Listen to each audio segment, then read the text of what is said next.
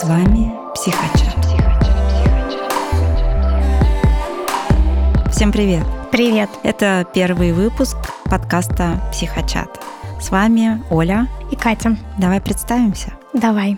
Меня зовут Катя. Я гештальтерапевт. В прошлом я педагог. Закончила вторую ступень в Московском гештальт-институте.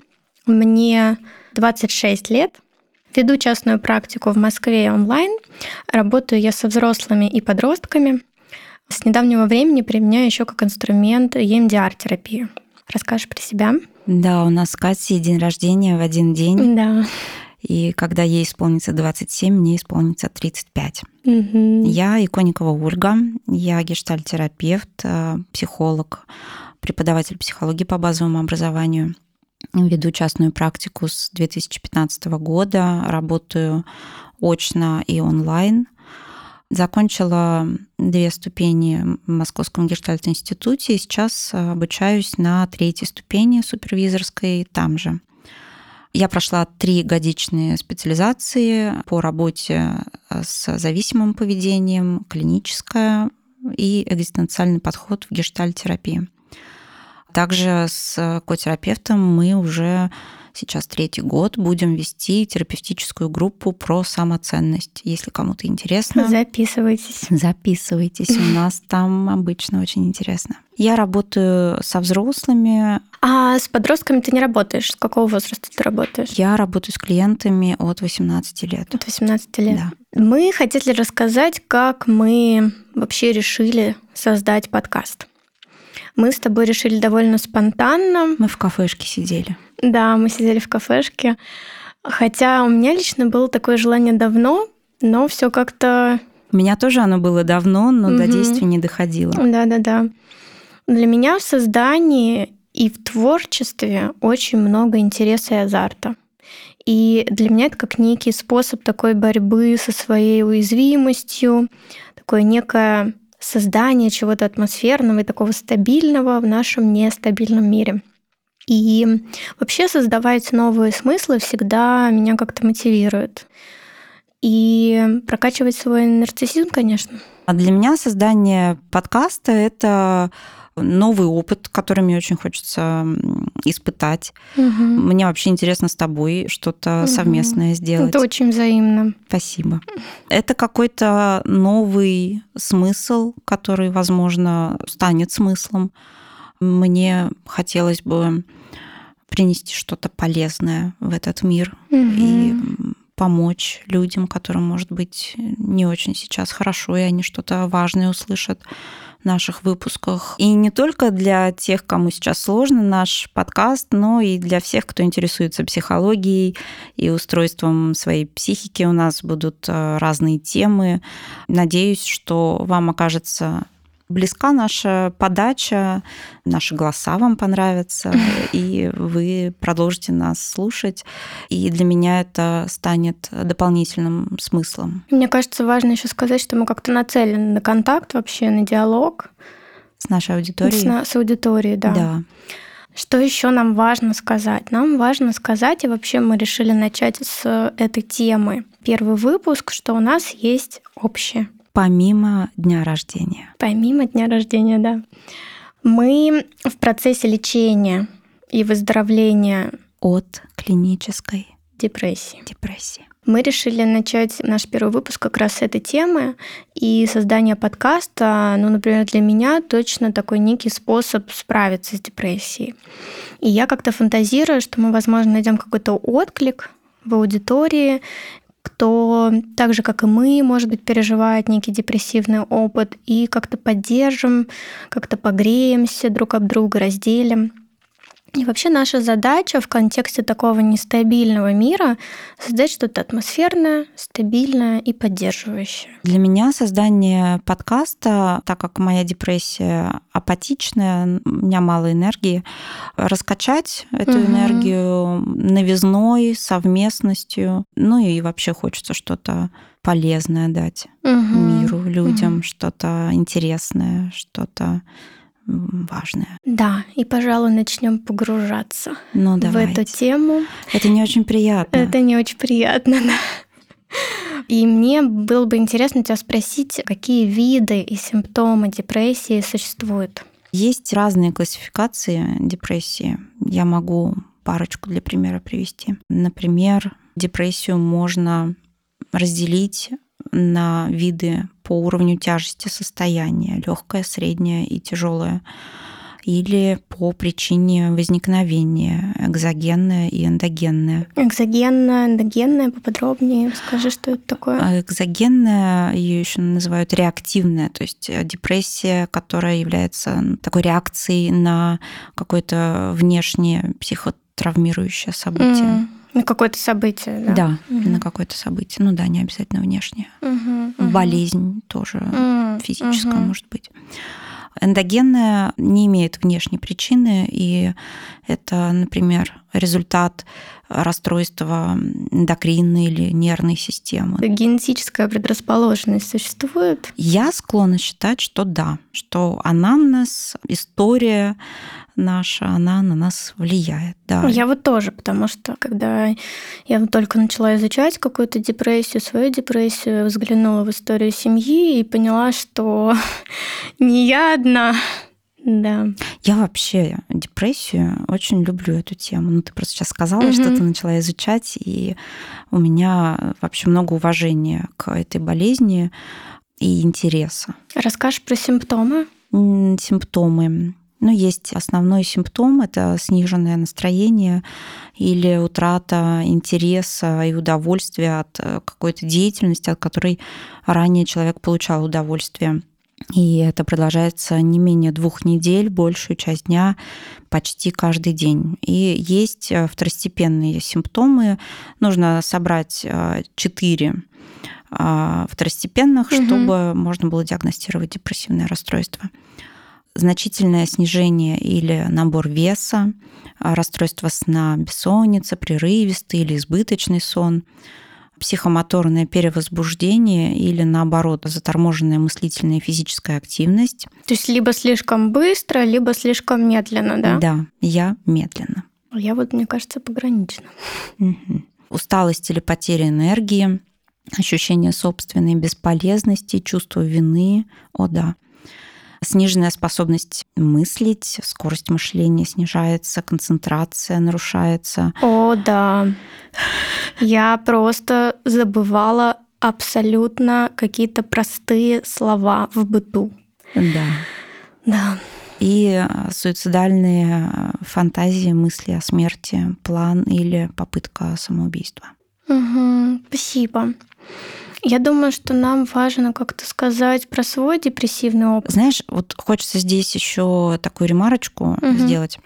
Сейчас заговорили про суицидальное поведение, угу. и хочется ну, подчеркнуть, что если вы, те, кто слушает, обнаруживаете у себя симптомы депрессии, суицидальные мысли, пожалуйста, обратитесь к врачу. Это да, болезнь. за помощью. Она так несколько романтизирована, угу. но на самом деле ничего в ней прекрасного нет. Это тяжелая болезнь, это опасная болезнь, которая в итоге может привести к смерти.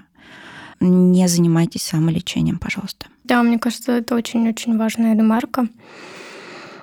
Я думаю, что нам важно как-то немножко раскачать энергию Давай. после такой да, лекционной интересной части. Все-таки это правда поле депрессии, оно такое замедленное. И как-то рассказать про свой опыт и про то, как мы справляемся, будем справляться. Да. Мой первый депрессивный опыт начался в 2019 году, и я, если честно, его как-то так плохо помню. Но что я больше всего помню, и что я прям хочу про это сказать, что как только мне стало лучше на препаратах, я сразу бросила их. И это была огромная ошибка. Не делайте так, пожалуйста. Без э, рекомендаций врача не понижайте, не повышайте препараты. И тогда мне помогли друзья. Мне вообще друзья, я помню, скинулись на психиатра, я тогда была студенткой. Точно. Да, да, да, да. Мне скинулись друзья, направили меня к психиатру, и как-то мне тогда стало полегче, потому что у меня тогда были, правда, такие около суицидальные мысли, но я, правда, плохо помню вообще этот период. А вот ты знаешь, я, несмотря на то, что мой эпизод, он свеженький, угу. он с 2020 года, ну как свеженький, угу. вот эта штука с забыванием событий, она у меня тоже есть. Я Какой-то, да, симптом такой. Да, да, я очень плохо помню вот эти годы, угу. 21 22 23 угу. лучше помню, но оно как будто бы такое все в тумане. Да, да, в тумане, вот ты правильно сказала. Я потом как-то бросила без указания врача. Это была, конечно, моя ошибка большая. И были, конечно, какие-то периоды накатов, были хорошие периоды. Я как-то справлялась, даже очень хорошо жила. Вот, а эпизод, в котором я сейчас, он начался в 2022 году. Конечно, триггером послужило, наверное, то, что происходит в мире, такая нестабильность мировая, и мой развод с мужем. Я не могу сказать, что это был какой-то тяжелый развод, но он мне был очень душевно близкий человек, и это была такая некая переворот вообще жизни, потери семьи, потери идентичности. И потеря такого дома для меня была. И, конечно, я сейчас до сих пор это проживаю, еще горюю, и проживаю предательство, и проживаю ярость, и вообще прощать, и благодарность. Ну, то есть такие периоды и даже как-то уязвимо говорить, но у меня был селф-харм. И для меня это был некий способ справиться с болью, которая была для меня уже так непереносима. Может быть, ты скажешь про self-harm, self что ты дополнишь? Да, это самоповреждающее поведение. Чаще всего это порезы, которые человек наносит себе, но также аутоагрессивное поведение, оно выбор большой. Угу. Можно, например, перекармливать себя.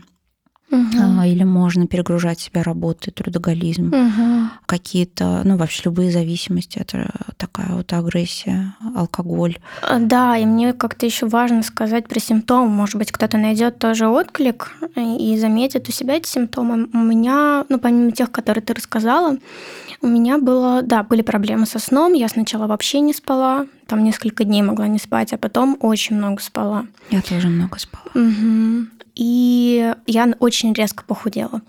То есть, мне кажется, я так резко не худела никогда. А я поправилась. Да, я вообще думаю, что по быстроте реакции в депрессии разные, да? Вот да. Ты, у тебя апатичная депрессия, а у, у меня мало энергии. Мало энергии, да. А у меня вот в пик депрессии был такой пограничный очень опыт. У меня еще был ну, понятно, что у меня слетел какой-то гормональный фон, щитовидка, вот про который ты говорила как mm-hmm. раз, ЖКТ. И это ощущение чувства вины постоянное. И вот одни из таких симптомов, которые прям правда мешали и портили качество жизни, это диссоциация. То есть мне казалось, что мир... Я прям чувствую, как мне сложно говорить я про вижу, это. Угу. Я вижу. У меня была такая диссоциация, то есть мне казалось, что мир такой абсолютно искусственный, mm-hmm. и что вот выход из этого мира, ну то есть это были какие-то такие накаты, э, это суицид. Mm-hmm. А, то есть такая непереносимость. И вот мне очень сложно было уговаривать себя выйти из дома. Mm-hmm. То есть я могла там по 20, по 30 минут себя уговаривать просто выйти на улицу. Это, наверное, такие симптомы самые яркие, когда я уже поняла, что все, пора обратиться к специалисту. А, мне было сложно общаться. Угу. Общаться с близкими, с друзьями. Я по мере углубления моей депрессии я чувствовала, как все меньше я их понимаю, все меньше я хочу что-то рассказывать что меня не понимают. И вот это ощущение изоляции, одиночества, оно как замкнутый круг, оно еще больше усиливает угу. страдания в депрессии.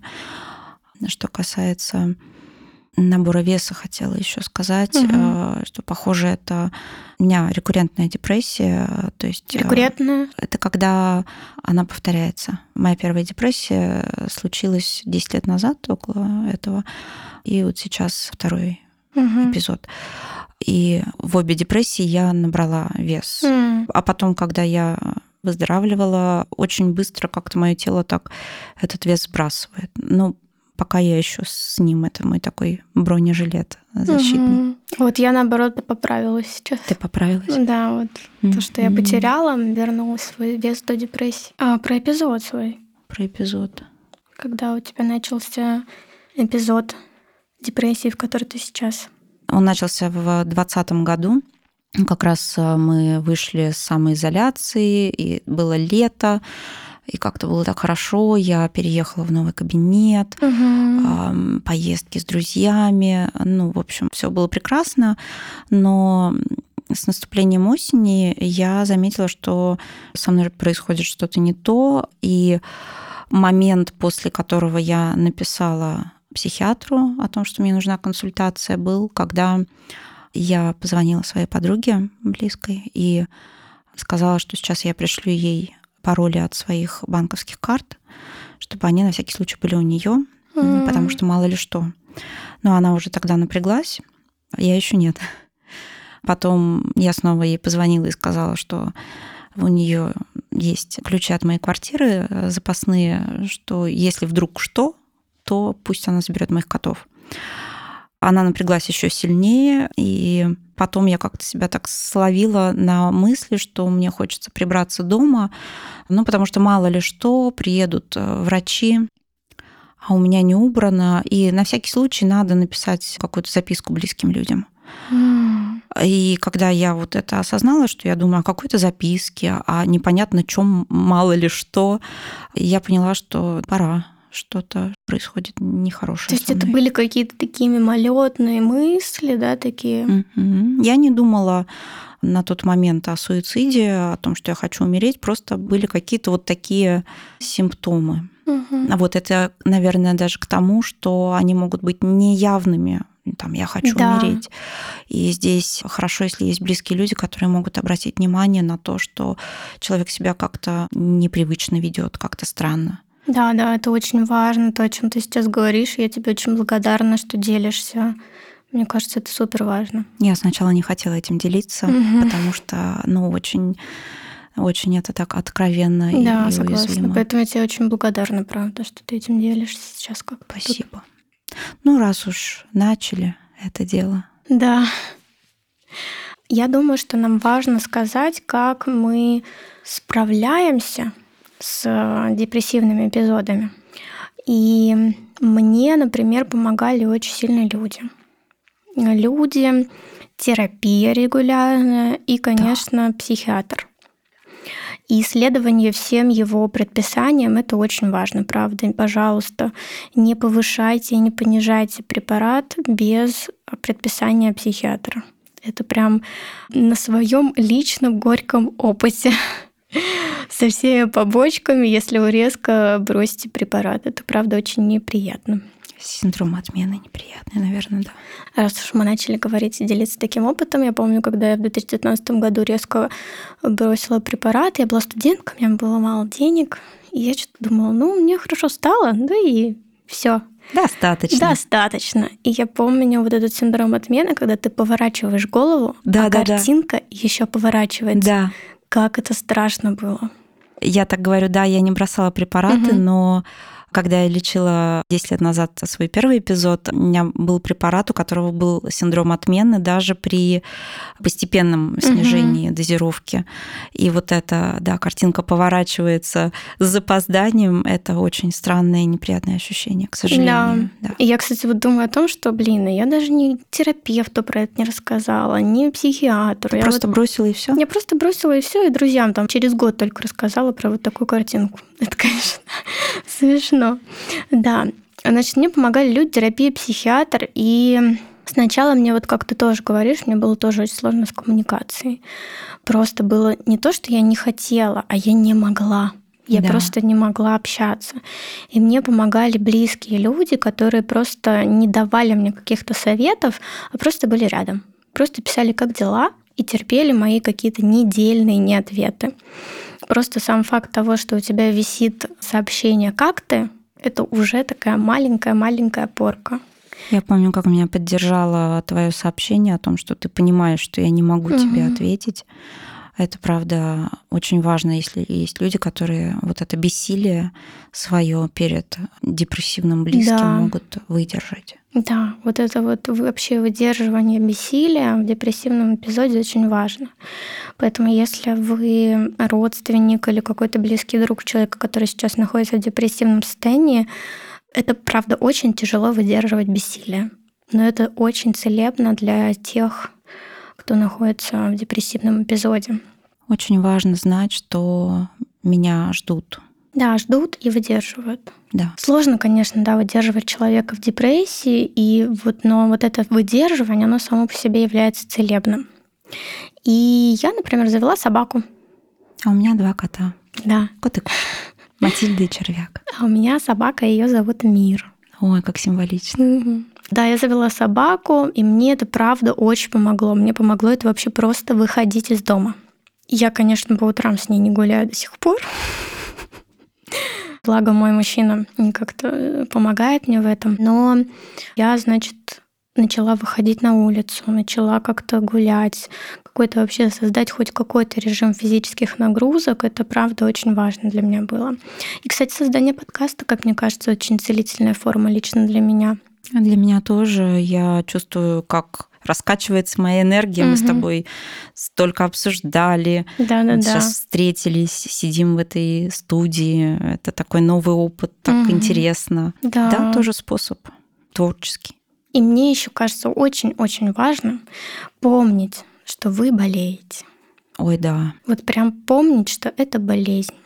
Вот как раз-таки из-за того, что я забываю, угу. что я болею и выздоравливаю, сейчас лечусь, я никак не могу выйти в устойчивую ремиссию, потому что чуть только у меня появляются силы, как мой огромный список дел, который ждал меня все это время, я его достаю и начинаю себя перегружать. Не надо так делать. Да, даже когда вы заболеваете гриппом, первые дни после выздоровления, они такие очень слабые. Говорят же, постельный режим. Да. И как говорит мой психотерапевт, тебе нужен санаторный режим. Я, конечно, этому сопротивляюсь, О. это саботирую, но это правда важно себе напоминать, что нужен санаторный режим, и это длительное восстановление. И вот как раз, когда мы говорим про то, что помнить, что это болезнь, важно помнить не только, что вы болеете, но что это только часть что это только часть вас, это не весь вы. И вот в этой точке мне помогает такая штука, как создать свою метафору болезни. Я, кстати, предлагаю это и клиентам в депрессивном эпизоде. Я прям отделяю от себя болезнь и рассказываю про метафору. И вот мы сейчас хотим поделиться своими метафорами о этой болезни.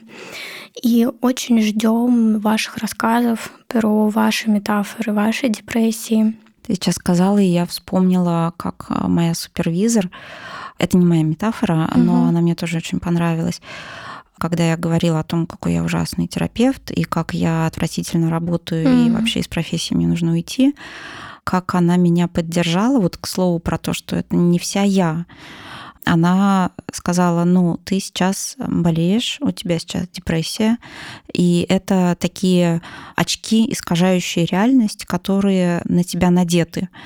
Мир, он другой, ты помнишь его другим, ну, просто сейчас ты в этих очках. Угу. И это помогло мне, да, отделить то, что есть сейчас болезнь, один из симптомов которой это вот такое восприятие себя, но да, правда, это не вся я. Да. Расскажи про свои метафоры, свою метафору. Моя метафора — это такая высокая женщина, которая похожа на Дементора из Гарри Поттера. Ой-ой.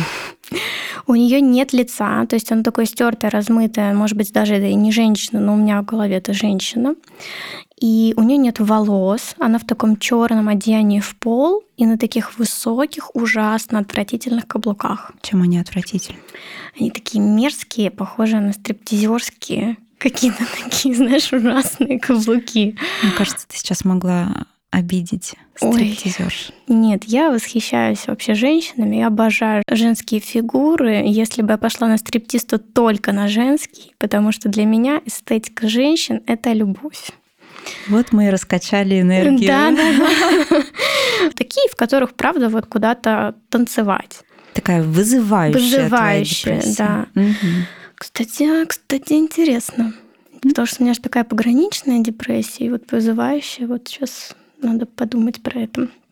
Да, и я называла ее Белатриса. О, красиво. Да, и тогда я ее прям отделяю от себя. Говорю, посиди тут, Белатриса. Подожди. А я поживу, да. Или мне помогает э, прям немножко с ней поговорить. Прям как-то ее отделить от себя, поговорить с ней, проанализировать. Это, кстати, ну, лично мне это помогает. Может быть, это поможет и вам как-то прям отделить депрессию, назвать ее, э, рассказать про нее метафору. Это, правда, очень лично для меня целебно. Это какая-то моя часть, да, и я ее признаю.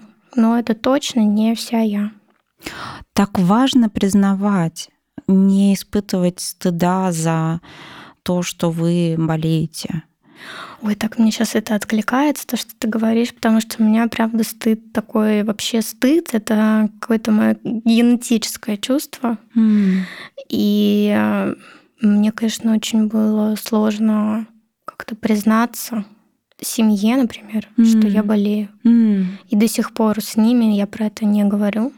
И вот то, что мы с тобой вкладываем подкаст, это, конечно, для меня такой очень очень-очень уязвимый, смелый шаг. Я рада, что ты решилась на этот шаг. Мне кажется, он тоже целебный. Надеюсь. Поделишься своими метафорами? Да, у меня они ну, не такие красивые, как у тебя. Но у меня апатичная депрессия, да. Когда прям совсем плохо, я чувствую яму такую глубокую, темную, сырую, холодную. Я там сижу на дне, и наверху вижу небо, там все живут, и как-то всем хорошо, а я так глубоко, что никто сверху не может достать меня, дотянуться и помочь вытащить. И я тоже никак не могу выбраться. И вот, кстати, сейчас подумала о том, как важно, что меня ждут. Вот если я буду видеть, что наверху там есть человек, который просто ждет, то ну, как будто бы появляются силы начать карабкаться. И вот когда появляются силы, то там я уже ощущаю болото, такую трясину, в которой, да, она меня как-то пытается затянуть обратно, но я уже там за веточки могу хвататься, угу. и э, люди могут руки мне подавать, и я могу пытаться выбраться. Да, знаешь, я подумала, что это что-то про такую глубину, во-первых, переживаний, наверное, как мне вот, да, вот так откликается. А еще вот так было трогательно, когда ты сказала про то, что тебя ждут. Я сразу вспомнила о своем мужчине, о том, что, господи, как он меня Ждёт спасал. Тебя. Да, правда, как он меня ждал, выдерживал это бессилие, и у меня, правда, тогда много к нему благодарности, конечно. Это правда очень важно. И вот ты сейчас сказала про глубину, угу. и я подумала про работу, угу. что вообще-то мне в депрессивном состоянии нравится, как я работаю. Угу. Парадоксально. На работу мне хватает сил.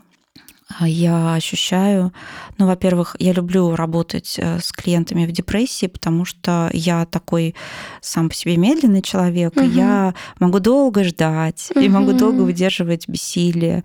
И у меня такое ощущение, что когда я в депрессии, то я могу быть еще более медленной, еще более внимательной и угу как будто бы глубокой, на, на большую глубину погружаться, угу. да, это интересный феномен. Да, вот я тоже думаю о том, что в момент, когда мне было совсем плохо, я вообще не могла работать. Я как-то угу. заботилась о себе и о клиентах и отменяла угу. да. встречи. А так, да, я помню, что работа это правда то, что давало мне вот этот ид, жизнь. Да, это правда. Угу. Я тоже отменяла прием, когда было совсем плохо. Угу. Ну что ж, нам пора завершаться. Да. Нам хотелось бы сказать, что у нас будут разные форматы, и нам важна ваша обратная связь. Следующий подкаст у нас будет с игропрактиком, внесет психолог в нашу депрессивную жизнь игры. Классно. И с нами будет психолог, игропрактик Софья Бурназова. Психолог, работающий в подходе, ориентированном на решение проблемы. Она занимается краткосрочной и длительной терапией. Также она работает с проблемами расстройства пищевого поведения. И если у вас есть вопросы по этим темам, то вы можете написать их в комментариях или анонимно на страничке Ask.ru. У нас есть телеграм-канал и страница в Нельзаграме. Мы создадим отдельный пост, в котором вы можете задавать свои вопросы. Все ссылки будут в описании подкаста и в Нельзаграме. Также мы закрепим их в телеграм-канале. В описании подкаста мы оставим телефоны также службы поддержки, куда вы сможете обратиться. И нужно сказать, что первый подкаст мы решили записать такой короткий, потому что, правда, говорить про депрессию это довольно так тяжело, и тяжело и это слушать. слушать. Про нее, да. Да, да. Поэтому дальше, думаю, будем раскачиваться. Да, ну вот мы познакомились mm-hmm. с вами, рассказали. Спасибо, что дослушали до конца. Я очень надеюсь, что вам понравилось, что мы вам показались близки, и вы продолжите слушать нас и наши следующие выпуски. Мы будем стараться. Да, и мы желаем вам здоровья. Самое главное, будьте здоровы. Будьте здоровы. Всем пока. Пока.